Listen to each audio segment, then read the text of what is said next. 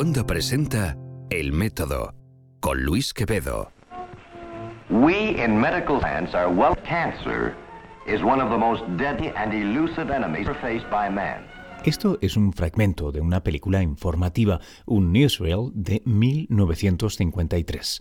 Lo produjo la Northwestern University. En él nos introducen, pues básicamente, qué es el cáncer y, por medio de unos actores, recrean la escena de un diagnóstico ciertamente con esperanza. Pero, claro, también nos advierten de que We've learned a great deal about cancer, but uh, a great many questions go unanswered. hemos aprendido mucho sobre el cáncer, pero, pero, pero, pero, quedan muchas preguntas por contestar. Ahora, fast forward hasta 1971. Dos décadas más tarde, el presidente Nixon se proponía acabar con la enfermedad que más mortalidad causaba en Estados Unidos, tan solo detrás de las afecciones cardiovasculares. Y lo hacía, claro, firmando el Cancer Act.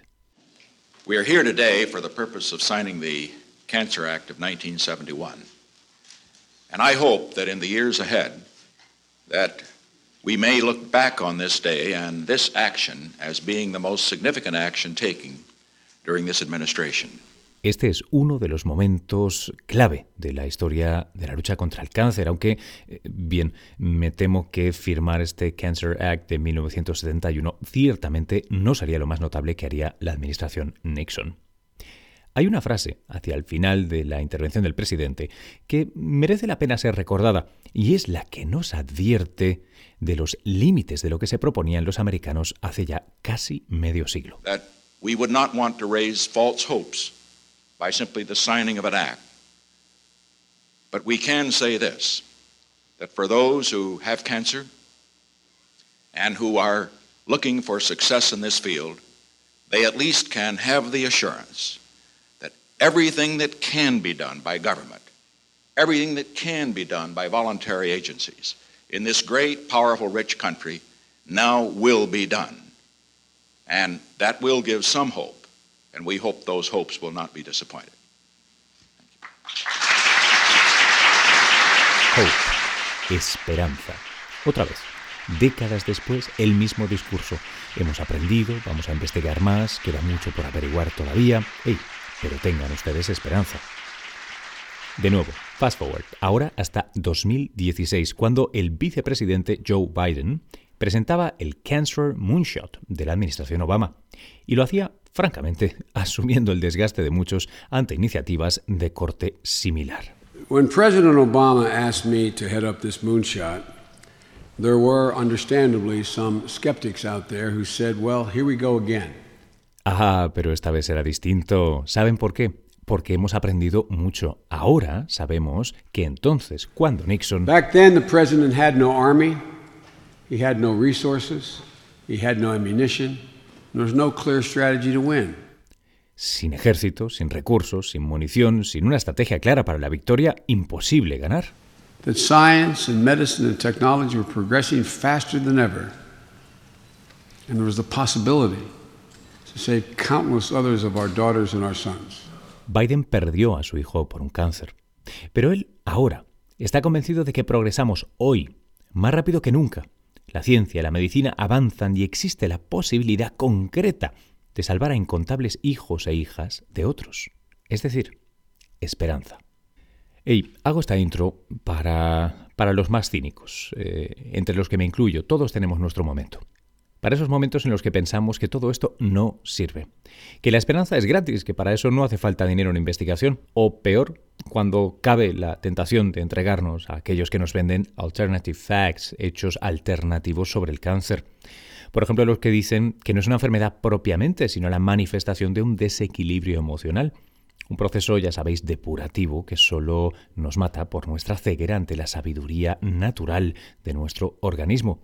Porque, claro, como argumentaba recientemente Manuel Cruz en su ensayo La flecha sin blanco de la historia, el nuevo paradigma reinante es que nuestro tiempo es el del ciudadano empresario de sí mismo responsable de su producción y mejoramiento personal perenne.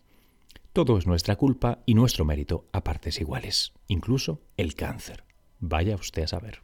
Por eso merece la pena de vez en cuando dejarse de políticos y curanderos y preguntar directamente a médicos y científicos cómo va la cosa.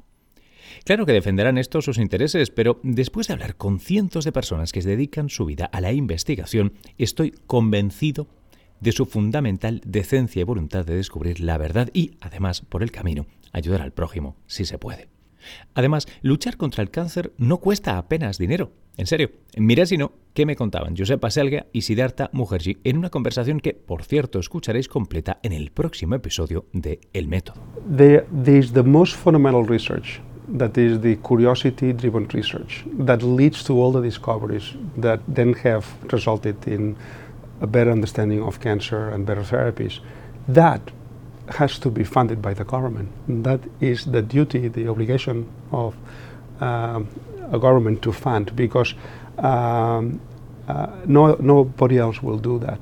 La investigación básica, la que lleva al resto de descubrimientos y terapias en oncología, debe ser tarea del gobierno, pues nadie más la hará.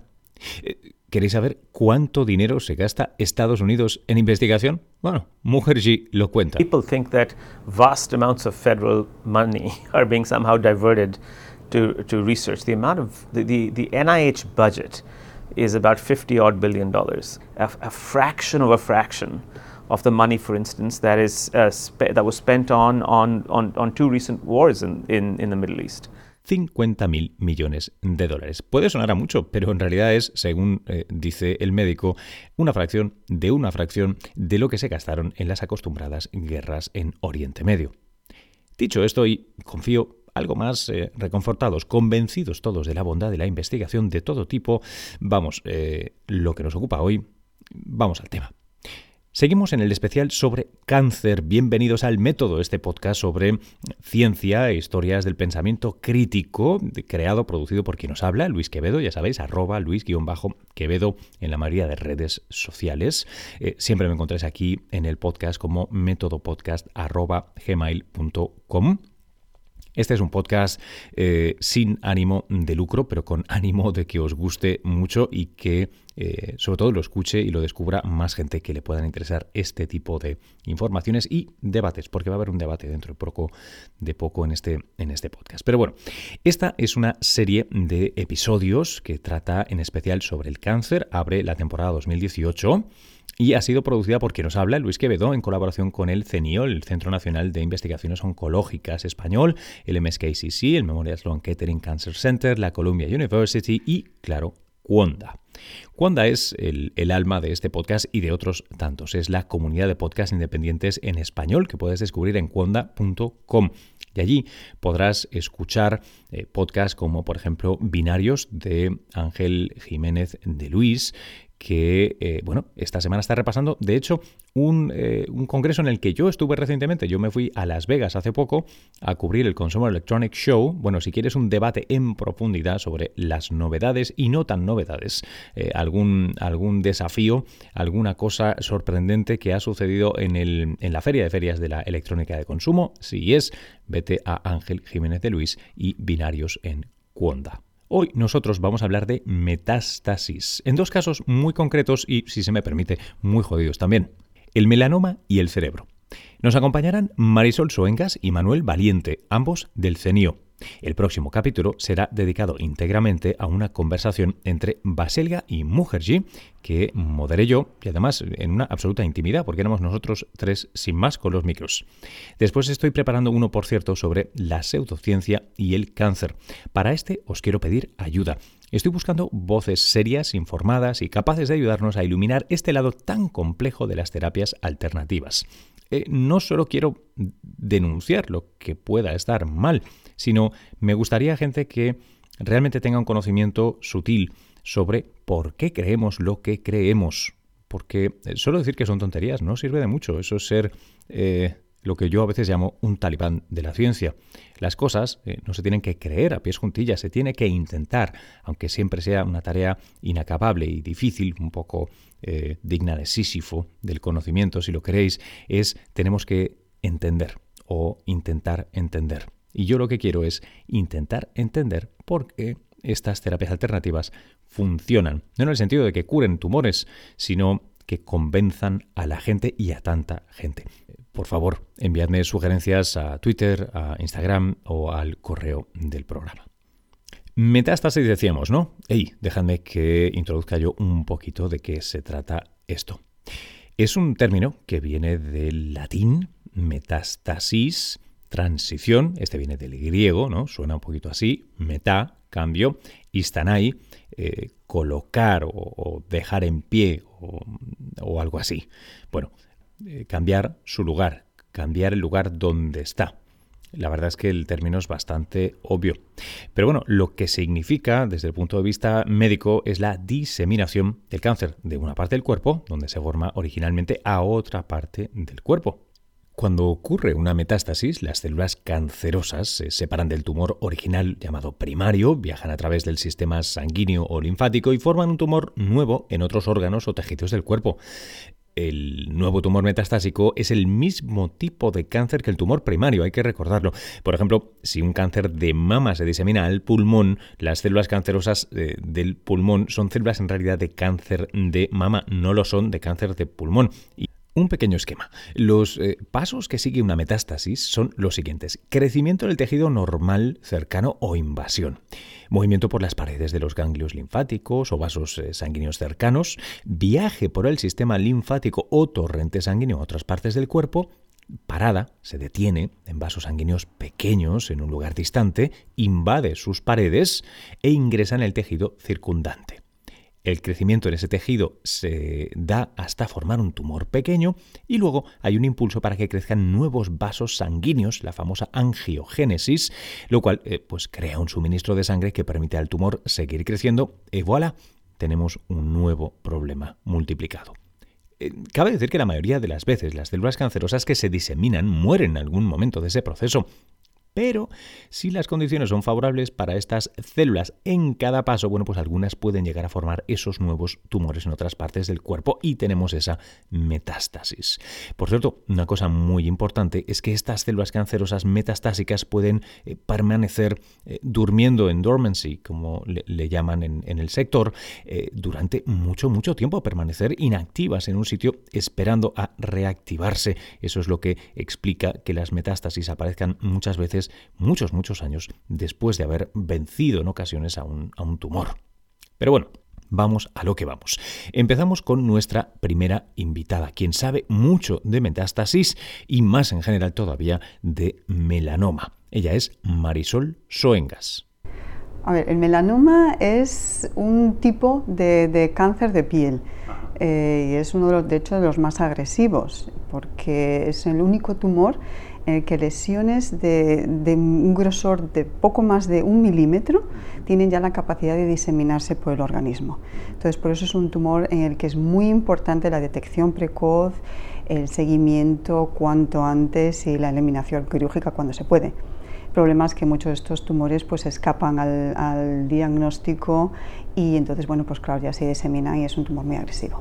Cuando me dices que tiene un, gran impacto, eh, en, qué porcentaje, en qué número de pacientes? Claro, el melanoma es uno de los pocos tumores, bueno, hay varios tumores que han aumentado de incidencia, pero este es uno de los que más ha aumentado, pero desde hace más de 30 o 40 años. En términos absolutos, ¿eh? no relativos. Eh, en términos absolutos, corregidos por, por bueno, población, edad, población, etcétera.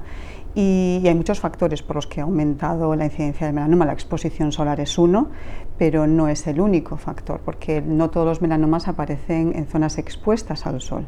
Tenemos melanomas eh, que aparecen en, los ojos, en mucosas, en zonas que no se exponen normalmente.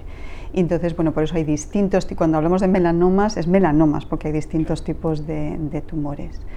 Y, luego, en cuanto a la incidencia, pues entre el quinto y el sexto tumor más, más frecuente en individuos pues, de piel clara, por ejemplo. Entonces, qué lo hace particularmente eh, complicado y, difícil. Sí, bueno, pues el melanoma es el, campeón de muchas cosas, de muchos aspectos malignos, digamos.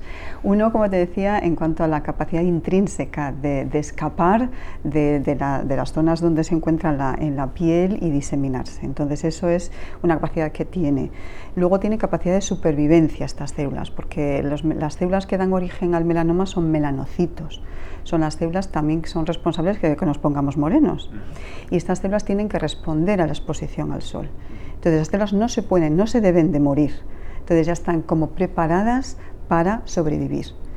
Eso ya las hace agresivas, pero es que además como son células que responden a ultravioleta, en parte, exposición al sol, adquieren muchísimas mutaciones. Y de hecho, el melanoma es otra de las, digamos, características que tiene, es el tumor con el mayor índice mutacional, con el mayor número de mutaciones por paciente.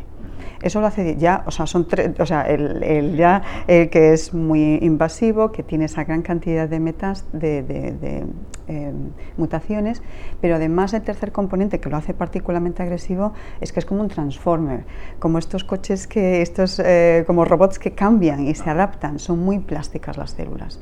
Entonces, no solo que tengan muchas mutaciones, sino que también son capaces de adaptarse y escapar mecanismos de control, escapar a mecanismos de, de control del sistema inmune, por ejemplo, y adaptarse en situaciones de estrés. Entonces, eso, todos estos factores pues, lo hacen muy agresivo.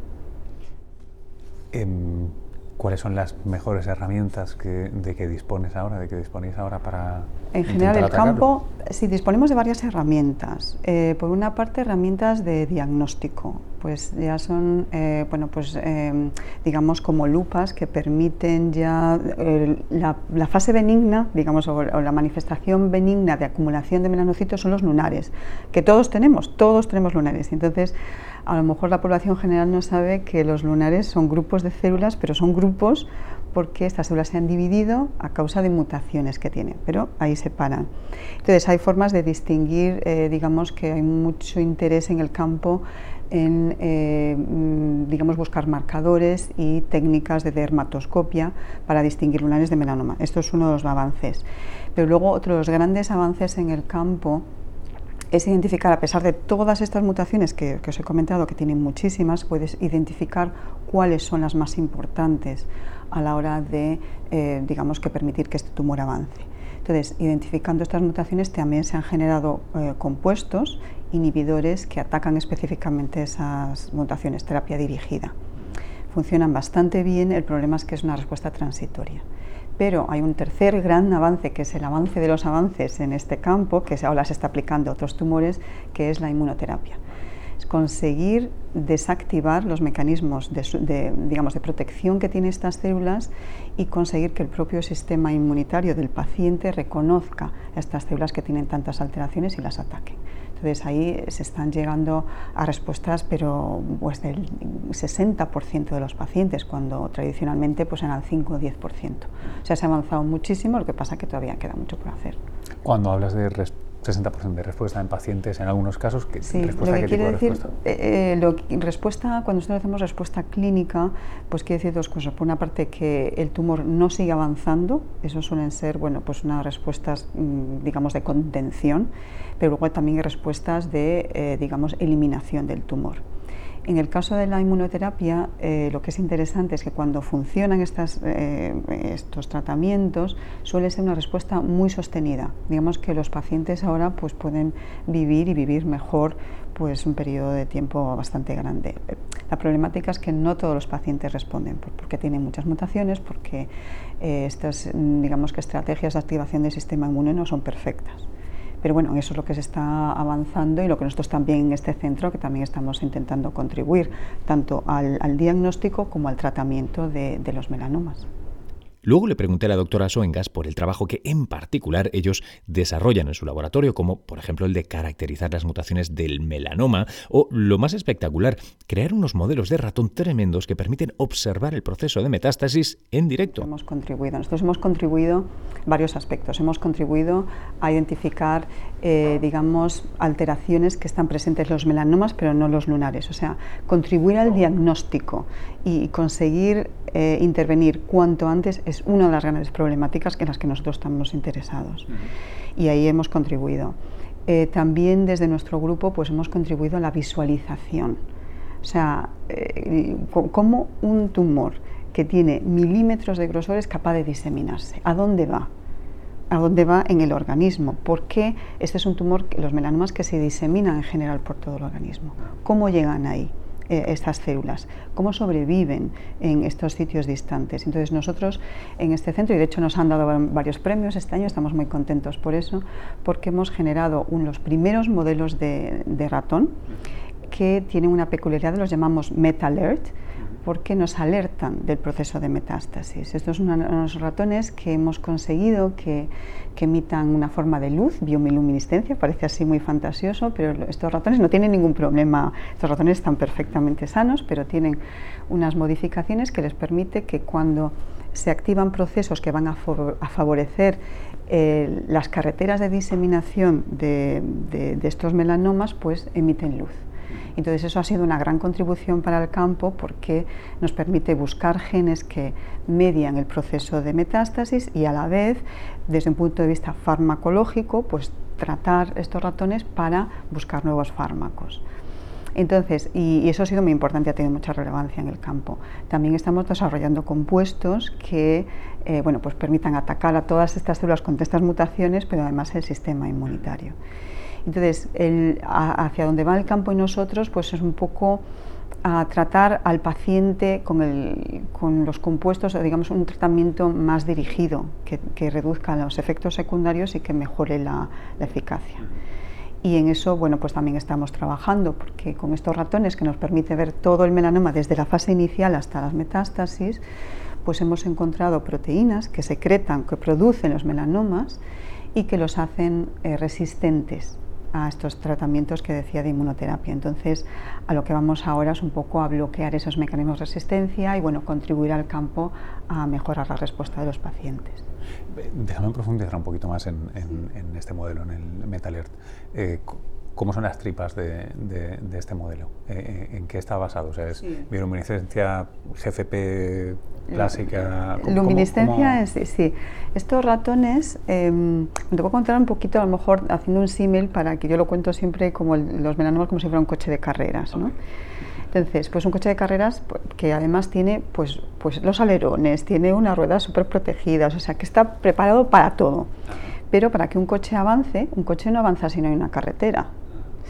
Entonces, estos, los, tumores de melanoma y otros tumores lo que hacen es que aprovechan carreteras que están existentes. son carreteras, pues, vasos sanguíneos o vasos linfáticos.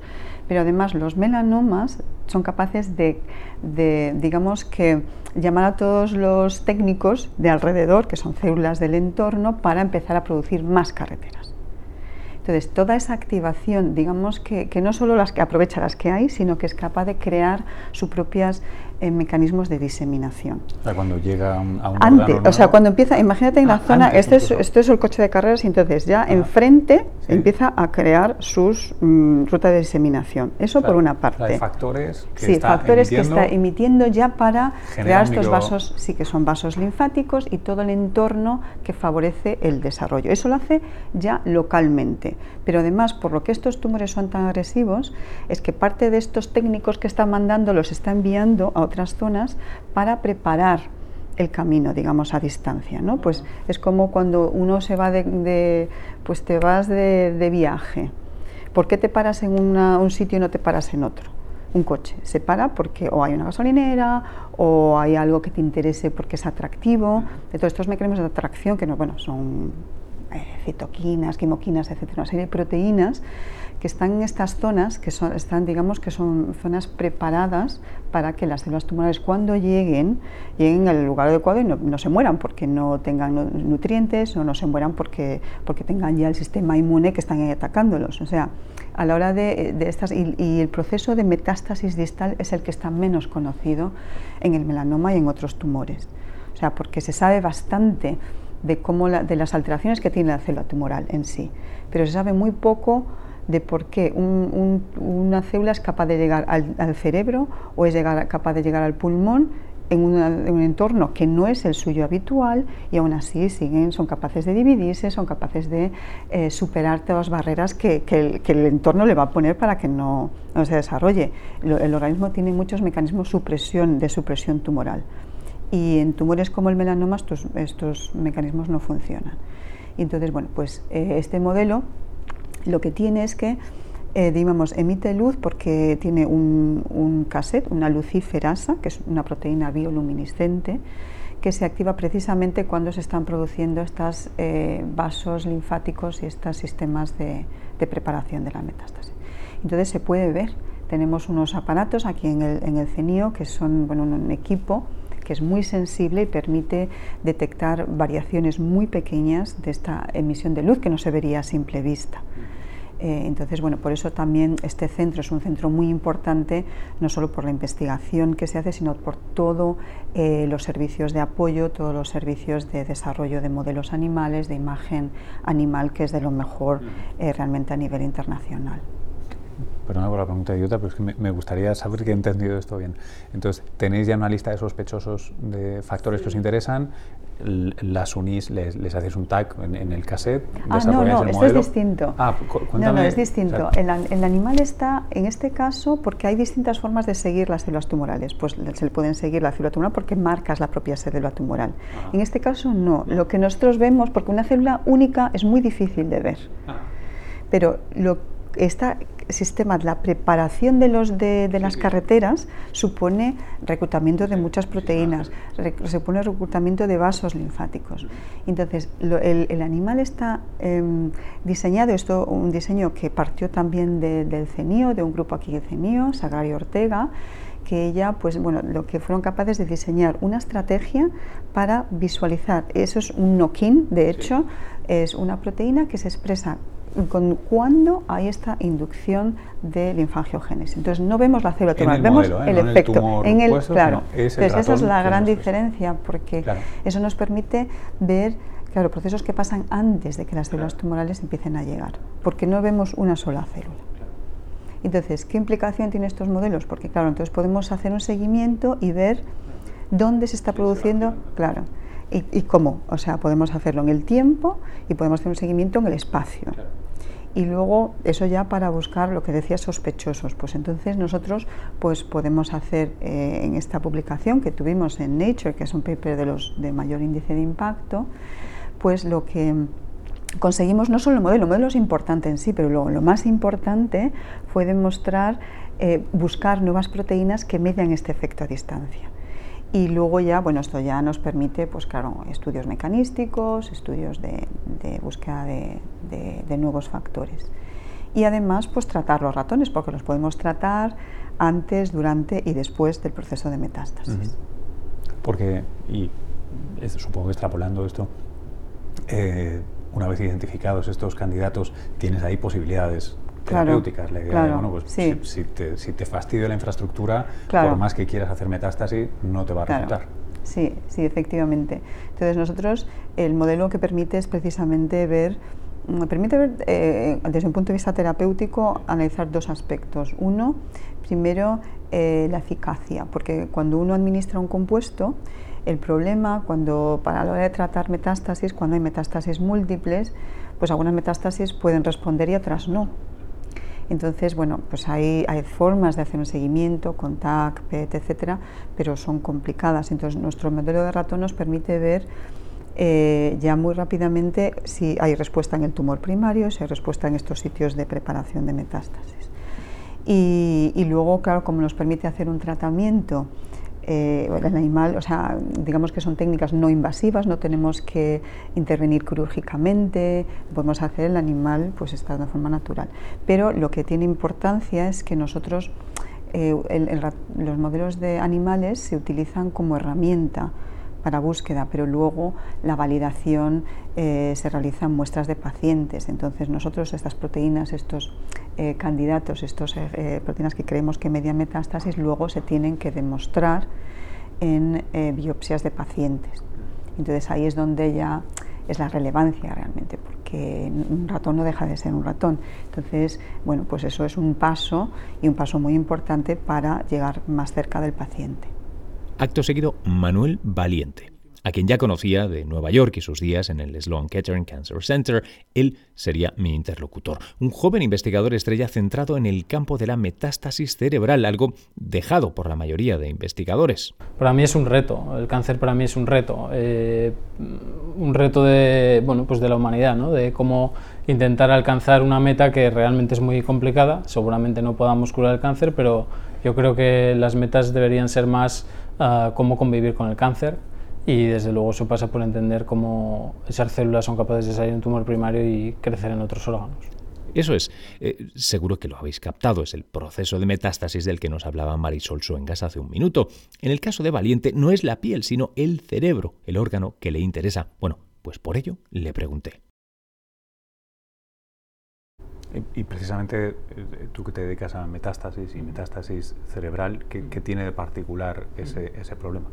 Bueno, pues resulta que em, tradicionalmente eh, los pacientes con este tipo de metástasis en concreto han sido excluidos de eh, casi todos los ensayos clínicos. ¿no? O sea, los fármacos no se han testado en estos pacientes pues porque tenían muy mal pronóstico. Es la, estimación de la vida de este tipo de paciente que tiene metástasis cerebral es muy corta, con lo cual las farmacéuticas prefieren no testar los fármacos en estos pacientes porque las posibilidades de que eh, haya margen de, para que actúen son más cortas. ¿no? Entonces, ¿esto en qué se ha traducido? Pues se ha traducido en que no sabemos si las drogas que tenemos ahora eh, funcionan en este tipo de pacientes o no, y además eh, que a nivel de laboratorio es un problema que no se ha trabajado mucho porque tiene un plus de complicación, es decir, no es lo mismo trabajar, eh, o por lo menos visto desde fuera, no es lo mismo trabajar en, el, en otros órganos del cerebro, a eh, del cuerpo a trabajar en el cerebro. El cerebro tiene una serie de particularidades, es un ambiente eh, con una composición celular muy diferente al del resto de, los órganos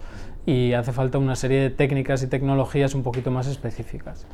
Entonces, modelos experimentales han tardado más tiempo en desarrollarse, esto unido a que no conocemos qué fármacos eh, funcionan o no y que ha habido poca gente que se ha dedicado a estudiar este tipo de metástasis, pues claro, el conocimiento es muy pobre, los tratamientos son muy pobres, con lo cual sigue siendo uno de estas partes del cáncer que todavía es un agujero negro. Es decir, ah, desde el punto de vista del paciente, el diagnóstico de la metástasis cerebral es una sentencia de muerte, claramente hoy en día, y desde el punto de vista de la investigación en los laboratorios hay muy poca gente que está estudiando esto a pesar de que en el hospital eh, los médicos saben que esto es un problema real, un problema en aumento, porque claro, eh, no hay drogas que funcionen, o por lo menos que no se han probado, y desde el laboratorio no estamos aportando suficientes, suficientemente, eh, el suficiente conocimiento como para mejorar esto. Entonces, ahora mismo creo que es un problema claro, y esto es un ejemplo. Hay otros problemas que, tienen este mismo,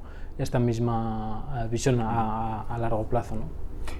O sea, si lo he entendido bien, eh, está siendo cada vez un problema más importante por, por, el mejor de los motivos, ¿no? Porque el, resto de problemas sí que se está generando eh, respuestas, aunque sea parciales, están bajando, entonces este queda singularmente solo, desahuciado, desamparado. Eh, ¿Cómo intentáis arrojar luz desde tu laboratorio en esto? Hmm, pues yo creo que la apuesta ha sido decidida en el sentido de decir, bueno, sabemos que esta situación está ahí, podemos trabajar en muchas otras cosas y trabajar algo en la metástasis cerebral o apostar e ir directamente a, a por ello. Eso es lo que hemos hecho.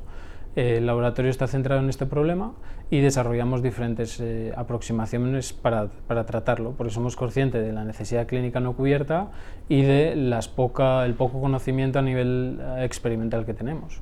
Entonces trabajamos en varios frentes. Eh, estamos tratando de descubrir nuevos mediadores que hacen que esta célula que nació en un, en un pulmón o en una mama ah, o en la piel ah, eh, sea capaz de llegar al cerebro y crecer en el cerebro, porque claro, el ambiente celular, como mencionaba antes, es completamente diferente, entonces sabemos que hay determinantes genéticos que son necesarios para crecer en el cerebro, pero que no son necesarios para la metástasis en un hueso o en un pulmón. Eh, además de esto, lo que estamos haciendo es mejorar los modelos eh, añadiendo, por ejemplo, terapias, eh, terapias que sean como, por ejemplo, la radioterapia. La radioterapia se llevando muchísimos años, pero todos sabemos que la radioterapia no aporta un gran beneficio a nivel de los pacientes cuando se trata la metástasis cerebral. Estamos hablando de la radioterapia ah, de todo el cerebro. Eh, hay dos posibilidades, o se abandona la radioterapia o intentamos entender por qué no funciona. Entonces, en ese sentido, tenemos un modelo en el que estamos dando radioterapia a los animales y tenemos eh, una serie de eh, moléculas que cuando las quitamos, las células metastáticas en el cerebro se vuelven mucho más sensibles a la radioterapia. Eh, luego, como te comentaba antes, no sabemos si las drogas que tenemos funcionan en la metástasis cerebral. Entonces, lo que hemos hecho es desarrollar una nueva metodología para testar cientos de drogas en un, en un contexto de metástasis cerebral. Esto es una plataforma que tenemos que está a caballo entre los estudios in vitro, en la placa de cultivo, y los estudios in vivo con animales. Tenemos algo intermedio. en el que la célula está embebida en su ambiente cerebral y allí podemos probar cientos de compuestos. ¿Qué, tipo de, modelo es? es un, lo, que, lo que se llaman cultivos organotípicos de cerebro eh, y entonces tenemos células que están embebidas allí, una metástasis cerebral y entonces podemos eh, testar eh, multitud, de, multitud de compuestos. Y, bueno, luego tenemos una parte muy muy importante en el laboratorio que tiene que ver con la idiosincrasia del cerebro. este ambiente tan específico del cerebro ahora mismo tenemos un proyecto muy avanzado en el laboratorio en el que eh, por primera vez demostramos que el tratamiento de la metástasis cerebral no tiene por qué ir dirigido contra la célula cancerígena per se, sino que podemos desarrollar nuevas estrategias que ataquen eh, alteraciones que ocurren en el ambiente cerebral derivado de la presencia de las células cancerígenas. Esto es hacer poco inhóspito el cerebro para la metástasis que quiere. eso, sí, perfectamente, lo has definido perfectamente. Eh, lo que hemos visto en el laboratorio es que a medida que crece la metástasis en el cerebro, va modificando el ambiente cerebral. Y hemos encontrado eh, alteraciones moleculares que identifican cuando el microambiente es normal o cuando está alterado. Entonces, atacando esas dianas, que no están en las células cancerígenas, sino que están en el ambiente cerebral, hemos visto que podemos mm, reducir la ayuda que reciben las células cancerígenas y, por tanto, hacer la vida de estas células cancerígenas mucho más complicada en el cerebro.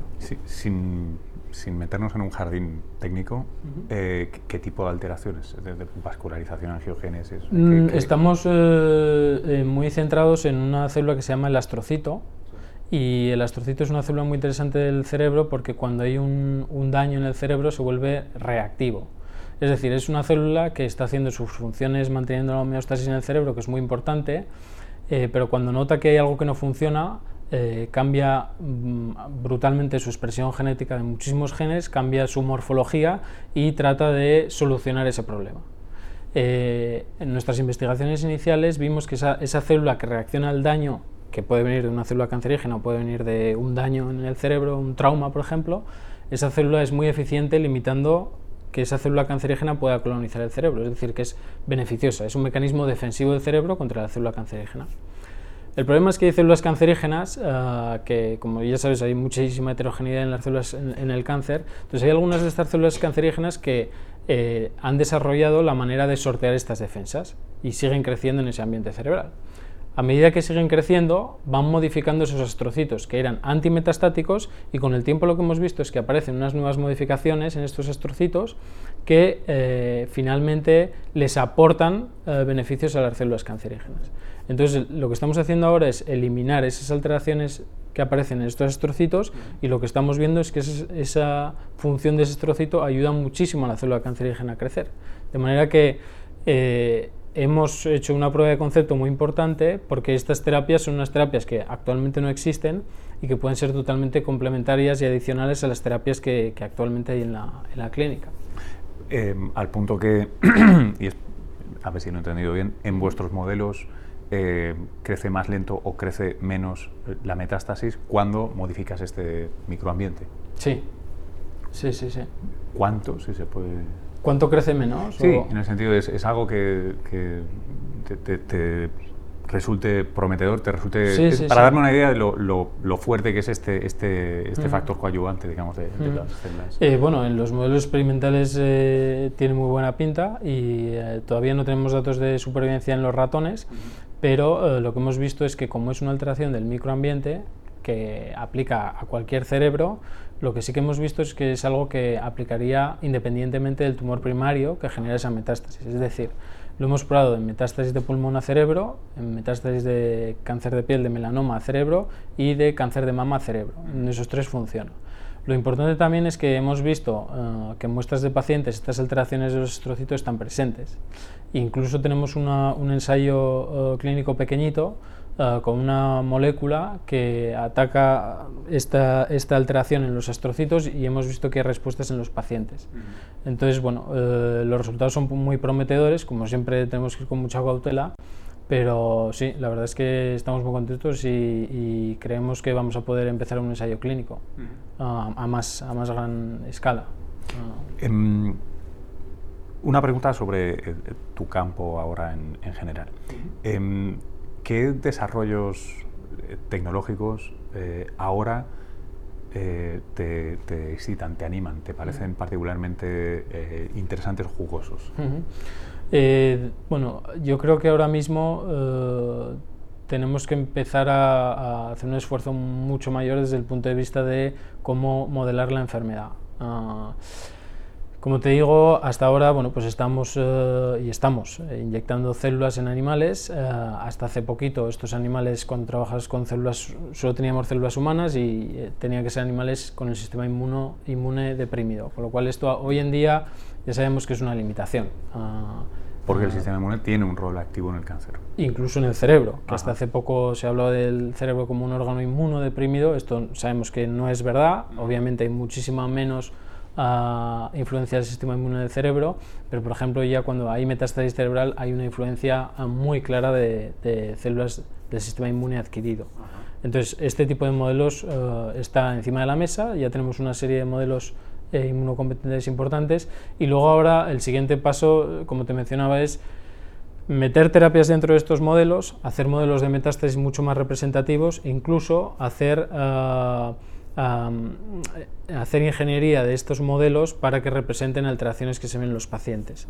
Eh, y aquí viene todo el tema de la ingeniería con eh, los eh, modelos de CRISPR-Cas9, etc. Entonces yo creo que entramos en una, en una etapa, espero que sea así, en el que los modelos se acercan muchísimo más a la clínica, incluso incorporando muestras de pacientes, y eso desde luego hará que veamos la mayor complejidad ah, que, tiene, que tiene este tipo de, de enfermedad. Em, desde el punto de vista eh, de esta manipulación del ambiente cerebral para eh, retar a la metástasis cerebral, yo creo que esto también es muy novedoso eh, y dice mucho de, y en el contexto más general de la metástasis, la importancia de estudiar las reglas que aplican al cáncer allá donde se encuentra la célula cancerígena. desde mi punto de vista, a mí no me gusta mucho trabajar in vitro, por supuesto es muy necesario en muchas ocasiones. Yo creo que hay muchas reglas que aplican in vitro que luego la situación en vivo son muy diferentes. Eh, y aquí hay que meterle el contexto del órgano que se está colonizando por la célula cancerígena. Creo que es muy importante que crucemos esa barrera y empecemos a ver cuáles pueden ser las similitudes y diferencias eh, de la célula metastática en los órganos eh, concretos que puede colonizar, porque eso desde luego eh, va a transferirse en unas mejores posibilidades terapéuticas. Hay muchísimas drogas que funcionan muy bien en el tumor primario, pero luego a nivel de metástasis los pacientes no tienen respuestas. Hay muchas razones, por supuesto, para explicar esto. En el cerebro, por ejemplo, es la presencia de la barrera hematoencefálica, que no permite que crucen muchos fármacos. Pero hay muchas otras razones que pueden aplicar aquí. Y yo creo que eh, centrarse en estudiar eh, la célula cancerígena en el órgano que está colonizando es muy importante. Em, yo creo que implícitamente me la has contestado, pero por si aporta algo hacer la pregunta directamente. Eh, el, reverso de, lo que te preguntaba ahora. Em, ¿qué, cuellos de botella hay? Yo creo que de alguna manera me lo estabas dando, pero ¿crees que hay algún otro que sea muy clave? Eh, puede ir desde el tema de eh, financiación insuficiente en general para la básica a problemas en la traslacional a lo que dices, modelos nuevos o, paradigmas distintos, pero ¿qué o, cuáles cuellos de botella crees que hay en tu área en particular? Bueno, ah, la financiación puede ser, eh, por supuesto, yo creo que a nivel ciencia, a nivel en España yo creo que todos eh, siempre hablamos de lo mismo, pero bueno, pasando esa, esa, de esa limitación, eh, yo creo que algo muy importante y que siempre decimos, pero que es un poco complicado, ¿no? Eh, establecer interacciones cercanas a nivel laboratorios de investigación básica y laboratorios de investigación clínica y o hospitales. Eh, no hablo de, pues eso, muestras de pacientes, haces tus análisis y se acabó, sino algo que vaya más allá. ¿no? Eh, yo creo que eh, a nivel social también la investigación se puede entender muchísimo mejor si esos puentes son muy, muy patentes y, queda claro que a nivel de el laboratorio nuestros trabajos tienen un potencial para ayudar a, en este caso, los pacientes de cáncer. Entonces yo creo que esos lazos entre el mundo clínico y el mundo básico uh, realmente yo creo que se pueden explotar muchísimo mejor. Para, para, que te entienda bien, ¿quieres decir en el sentido de que luego eh, la sociedad en general o, eh, entienda el valor que aportáis vosotros a esa cadena, de la básica a la clínica, sí, sí. a la atención? Sí, sí. O sea, yo creo que la sociedad, por supuesto, está a favor de la investigación. Es, es, obvio, ¿no? Porque nosotros aquí trabajamos para, para ellos y para nosotros. Estar a favor o estar en contra, están a favor. Sin embargo, para que apoyen de una manera mucho más decidida eh, y a nivel también obviamente a nivel político uh, yo creo que esos lazos uh, ayudarían muchísimo y a que la gente se comprometiera también bastante más con el tema de investigación.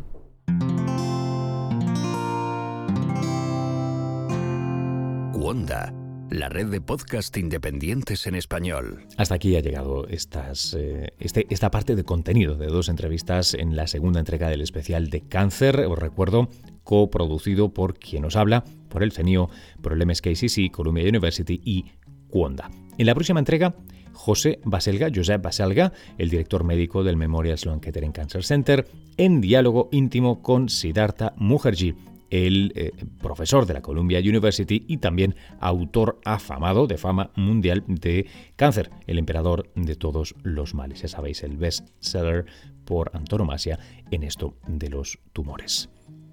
Va a ser un episodio distinto, pues eh, va a ser en su totalidad eh, doblado del, inglés. Vamos a ver qué tal suena. Yo creo que el, el, contenido era tan interesante que no me importa hacer este experimento. Además, eh, para eso eh, tenemos el podcast, ¿no? Para probar, para probar cosas. Si no, si no innovamos y no experimentamos en el método, no sé, eh, por Dios, dónde lo vamos a hacer.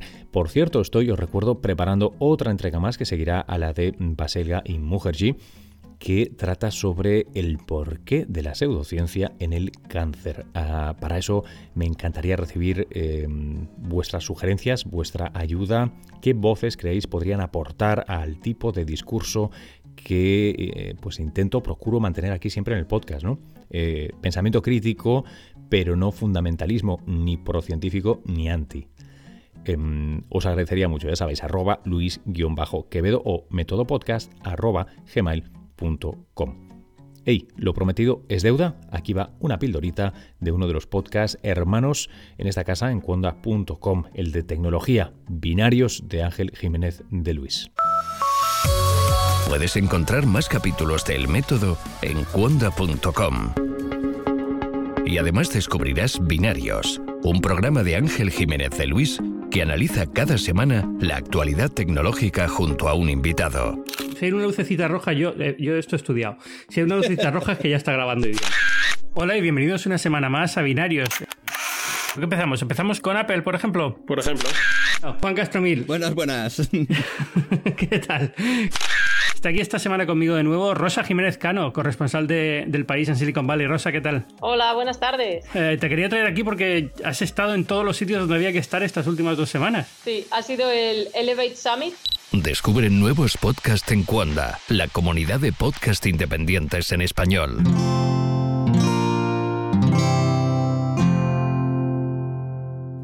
Esto ha sido El Método, yo soy Luis Quevedo. Si te ha gustado, compártelo, es la única cosa que te pido y casi te exijo. Haznos una valoración en iTunes, iVoox o el lugar y la aplicación en que nos oigas. Eso nos ayuda a llegar a nuevas orejas, que es en el fondo lo que consideramos nuestro principal cometido, diseminar conocimiento sobre la ciencia, la investigación y el pensamiento crítico y de hecho abrirlo a debate. Ya sabéis que aquí siempre recibimos los comentarios de todo el mundo. Hasta una próxima entrega de El Método. Que paséis un muy buen día. Hasta luego.